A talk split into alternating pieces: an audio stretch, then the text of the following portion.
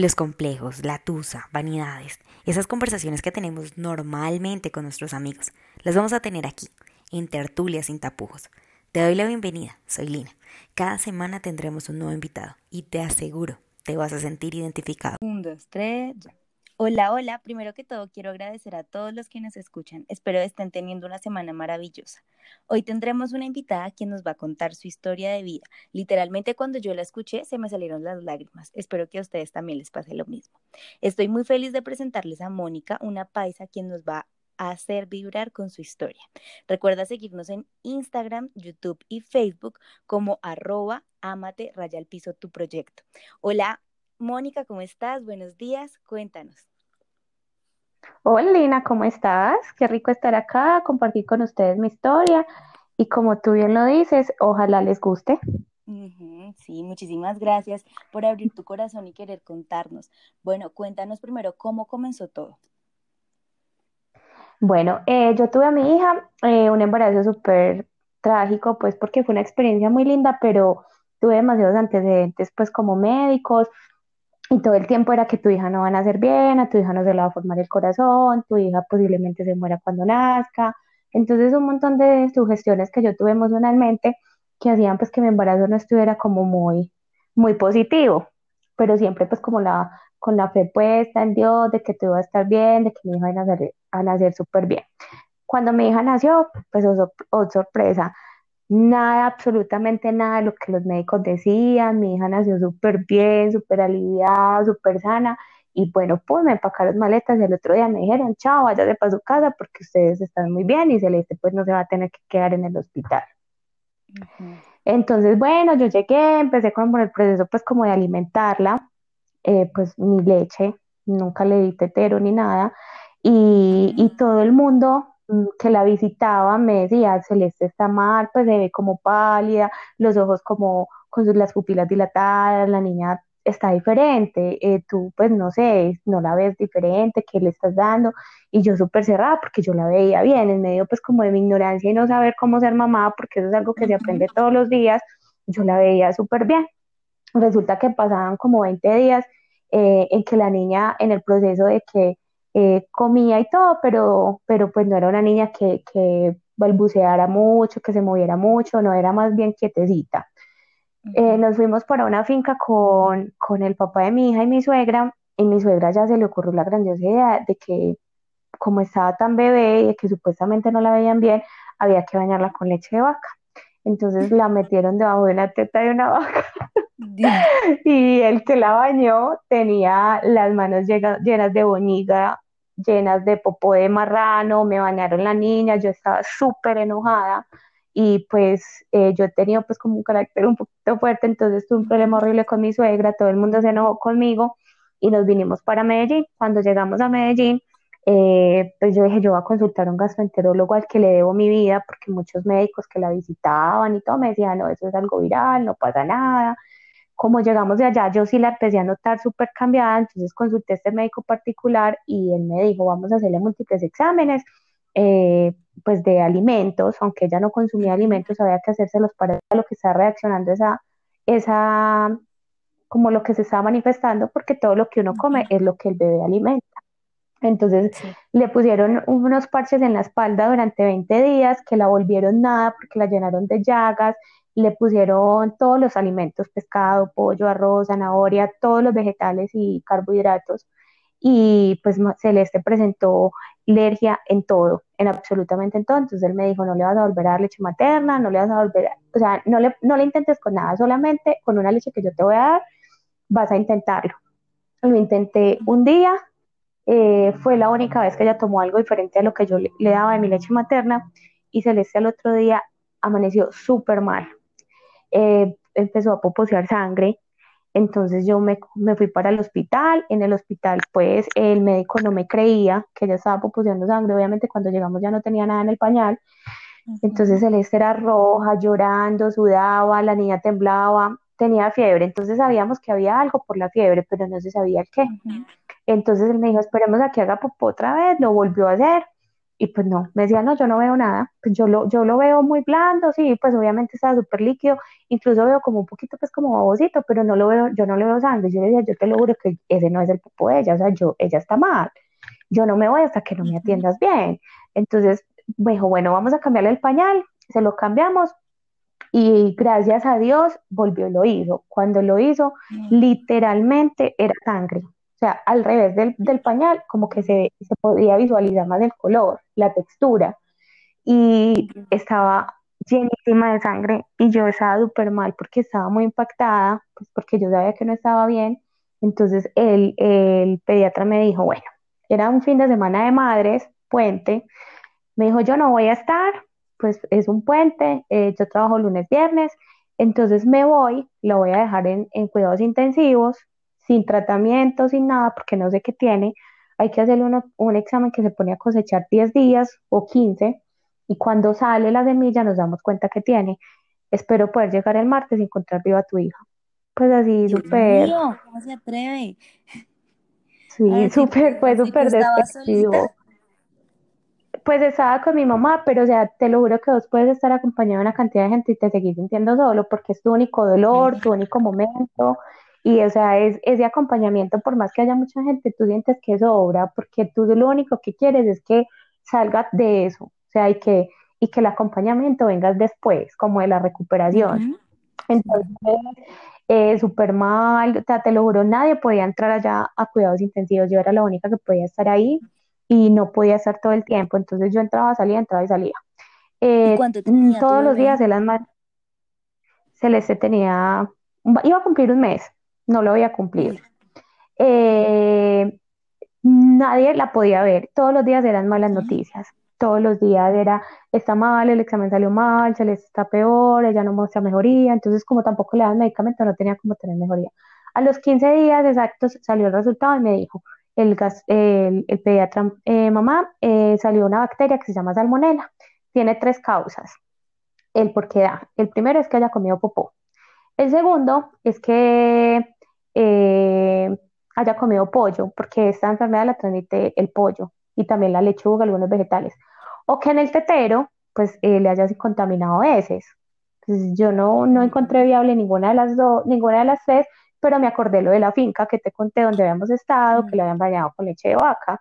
Yo asumí que ahí fue cuando la niña pues como que se me enfermó porque como ella tenía una enfermedad de base que era una colitis crónica y la alergia alimentaria, entonces pues obviamente estaba muy sensible y se podía contaminar muy fácil.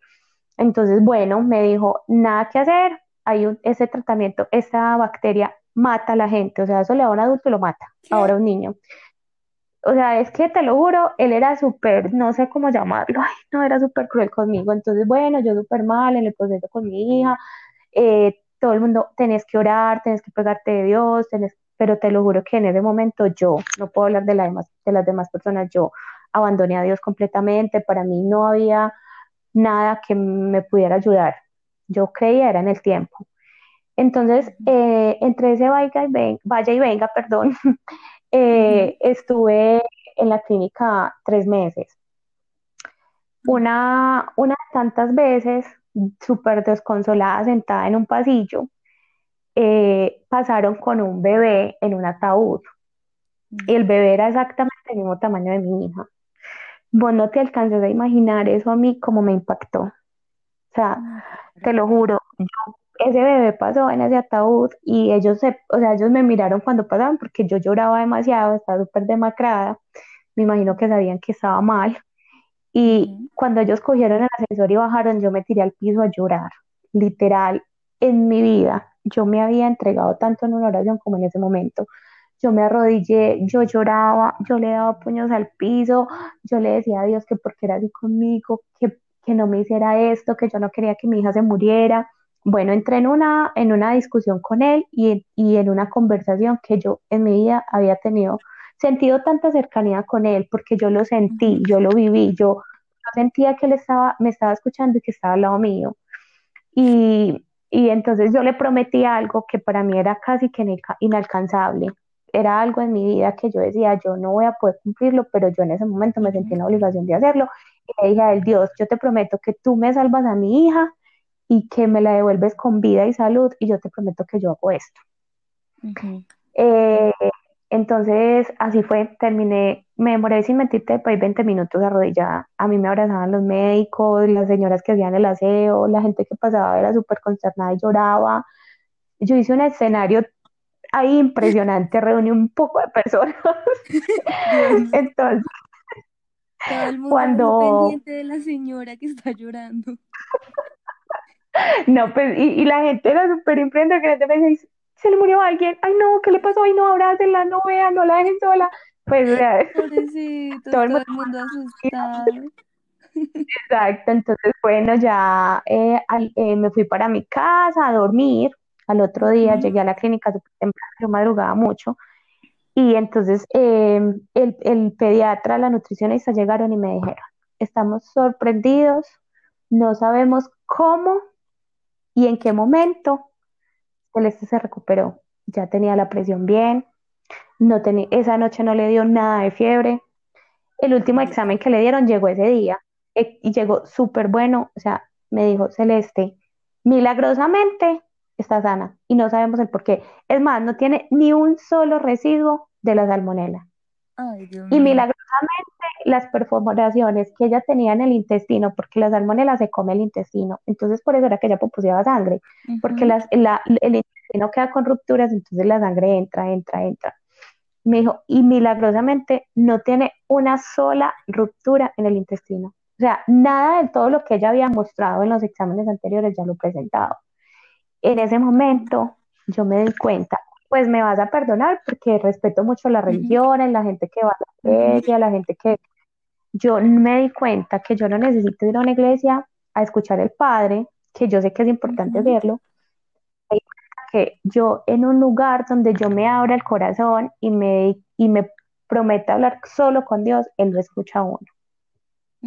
Entonces a la gente que en ese momento pronto tenga momentos difíciles, que esté por una situación dura, yo le aconsejo, hable con Dios y hágalo desde lo más profundo del corazón, que Él nunca, nunca, nunca deja de escucharnos. Totalmente de acuerdo.